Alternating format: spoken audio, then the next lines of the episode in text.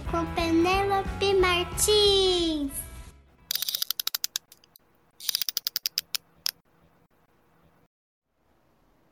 O retrato do rei. Era uma vez um rei muito poderoso e que tinha uma vaidade imensa. Ele se achava o mais belo dos homens, o mais forte, o mais corajoso, o mais majestoso. E por causa do seu temperamento explosivo e raivoso, ninguém ousava contrariar as suas vontades. Ninguém ousava, inclusive, dizer para o rei que, apesar do seu bom porte, ele tinha um nariz horrível, porque o nariz era alongado, alongado, alongado, com uma verruga imensa na ponta, toda peluda. E aquilo causava uma estranheza. Mas todo mundo concordava na presença da majestade. Ah, sim, o rei é o mais belo dos homens. Ah, o rei é o mais corajoso, é o mais charmoso, é o mais virtuoso. Ninguém falava nada que pudesse desagradar as suas vontades. No dia do aniversário da mãe do rei, ele reuniu todos os ministros e comunicou a sua ideia de presente. Eu quero que o melhor dos pintores venha ao palácio produzir um retrato meu, o homem mais bonito que já se teve notícias. Eu vou oferecer esse retrato de presente para minha mãe. Os ministros se entreolharam, ai, muito aflitos com a possibilidade deste retrato revelar a verdade a respeito daquela verruga horrorosa e peluda, colossal, que o rei carregava na ponta do nariz. Que risco de vida que esses pintores poderiam correr se, ao ver o retrato, o rei ficasse muito, muito chateado, tirano como era, e condenasse o artista à forca, ou pior, à guilhotina. Mas os ministros cumpriram as ordens reais. Foram atrás dos artistas mais renomados e ali, numa aldeia vizinha, encontraram pintor com uma fama excelente, principalmente na elaboração de retratos.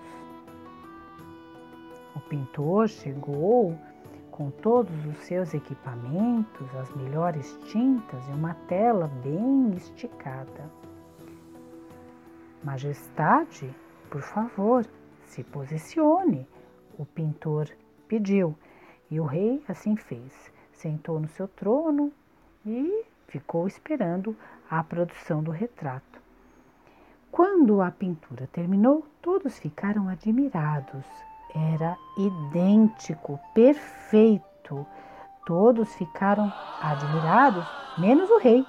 O rei ficou furibundo, ficou muito raivoso.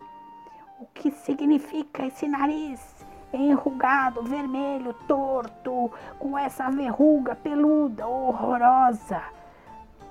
Você acha realmente que isso representa o retrato do homem mais bonito que já se teve notícia? E o pintor não teve como explicar, ele só retratou aquilo que via. Mas o rei estava tão furioso que o pintor não escapou e foi enforcado. A notícia se espalhou, todos ficaram perplexos. Será que o pintor tinha errado de uma maneira tão cruel assim o retrato de Vossa Majestade. Ai, ai. O jeito era contratar outro artista e assim foi feito. Só que o segundo artista repetiu a mesma forma do primeiro e o final não foi diferente. O rei mandou que lhe cortassem a cabeça. Nessa altura, todos estavam aflitos. Porque fosse o artista que fosse, o rei seria retratado com aquele nariz com uma verruga enorme, vermelha, peluda, enrugada, como fosse. Não tinha como disfarçar, era a mais pura realidade. Acontece que um dos seus ministros ouviu falar de uma menina que gostava muito de desenhar, ali mesmo, na aldeia, próximo ao palácio. E o ministro achou que uma pessoa ali da aldeia, sem tanta importância, se cometesse um erro também não ia ser tão grave. Afinal de contas, os ministros já estavam muito, muito chateados e preocupados que o rei acabasse com todos os artistas das aldeias vizinhas e dos reinos distantes, com aquela perseguição em transformar um retrato seu no homem mais bonito do mundo. A garota chegou no palácio com seus trajos modestos e não tinha lá muitos materiais para pintar. Quando ela se aproximou do rei, disse assim: Vossa Majestade realmente é um homem muito vigoroso. E o rei, escutando um elogio, já que era muito vaidoso, se sentiu muito bem na presença da menina.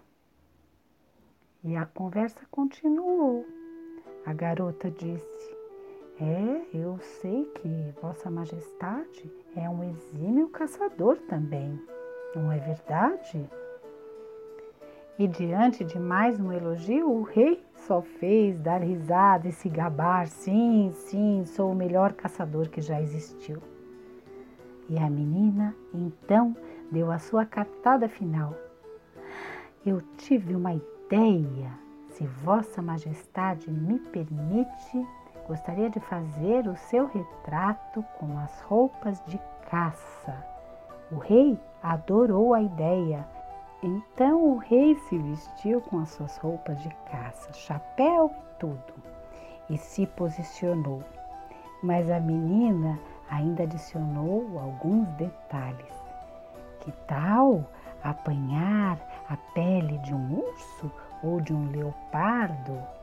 O rei pediu que apanhassem. Que tal, Vossa Majestade, montado num cavalo? O rei mandou trazer o seu cavalo. Que tal agora o detalhe final? Vossa Majestade empunhando sua arma de caça. E assim foi feito.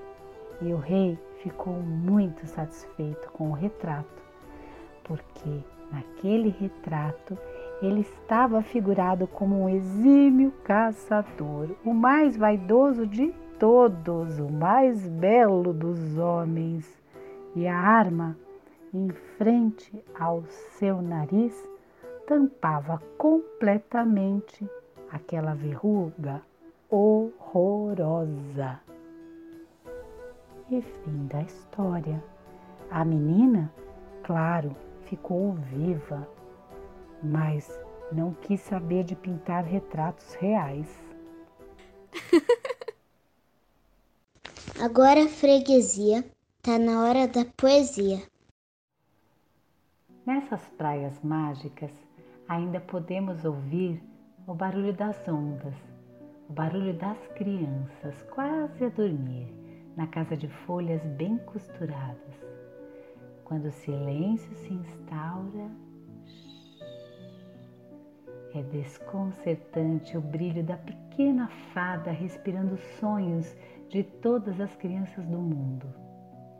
Imagine isso, dona História. uma ilha composta por últimas horas deliciosamente felizes.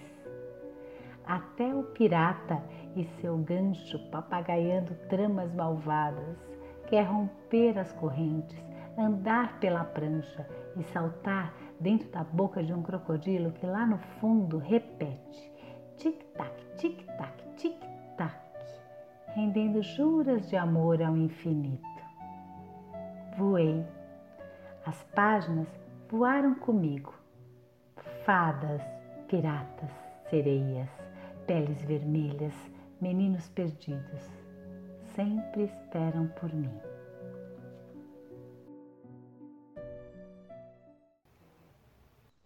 Também segue a gente no Instagram. Toda hora tem história com Penélope Martins. Esse episódio do podcast Toda Hora Tem História tem o apoio da Lei Federal Aldir Blanc, financiada pelo Fundo Municipal de Cultura de Santo André.